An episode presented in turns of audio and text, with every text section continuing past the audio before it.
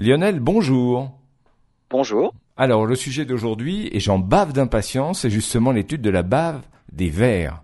Vaste sujet. Ah bah, ça peut, ça a beau être euh, peut-être pas très ragoûtant, mais en fait, euh, les, le ver de velours, en fait, habite les forêts, euh, les forêts tempérées et tropicales. Et ce qui intéresse les scientifiques, c'est sa bave.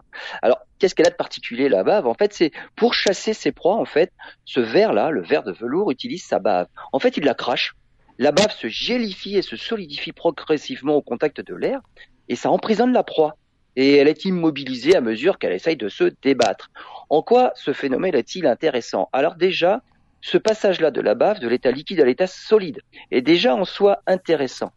Il semblerait que ce soit la force subie par la bave lors de la projection qui provoque le changement d'état de l'état liquide à l'état solide. Un autre intérêt, c'est la, la, solidité même de la bave, hein, une fois bien sèche. Les fibres qu'on trouve dans la bave à l'état solide sont aussi résistantes que du nylon. Ah et en plus, ah oui, quand même. elles sont solubles dans l'eau. Ça veut dire que on pourrait les recycler. Donc évidemment, ça pourrait donner des idées peut-être pour euh, de futurs matériaux durables, très solides, recyclables, réutilisables. Donc voilà en quoi la base du verre de velours est passionnante et intéresse les scientifiques. Euh, c'est passionnant la nature. C'est un peu comme le, le fil d'araignée qu'on utilise euh, pour certains tissus.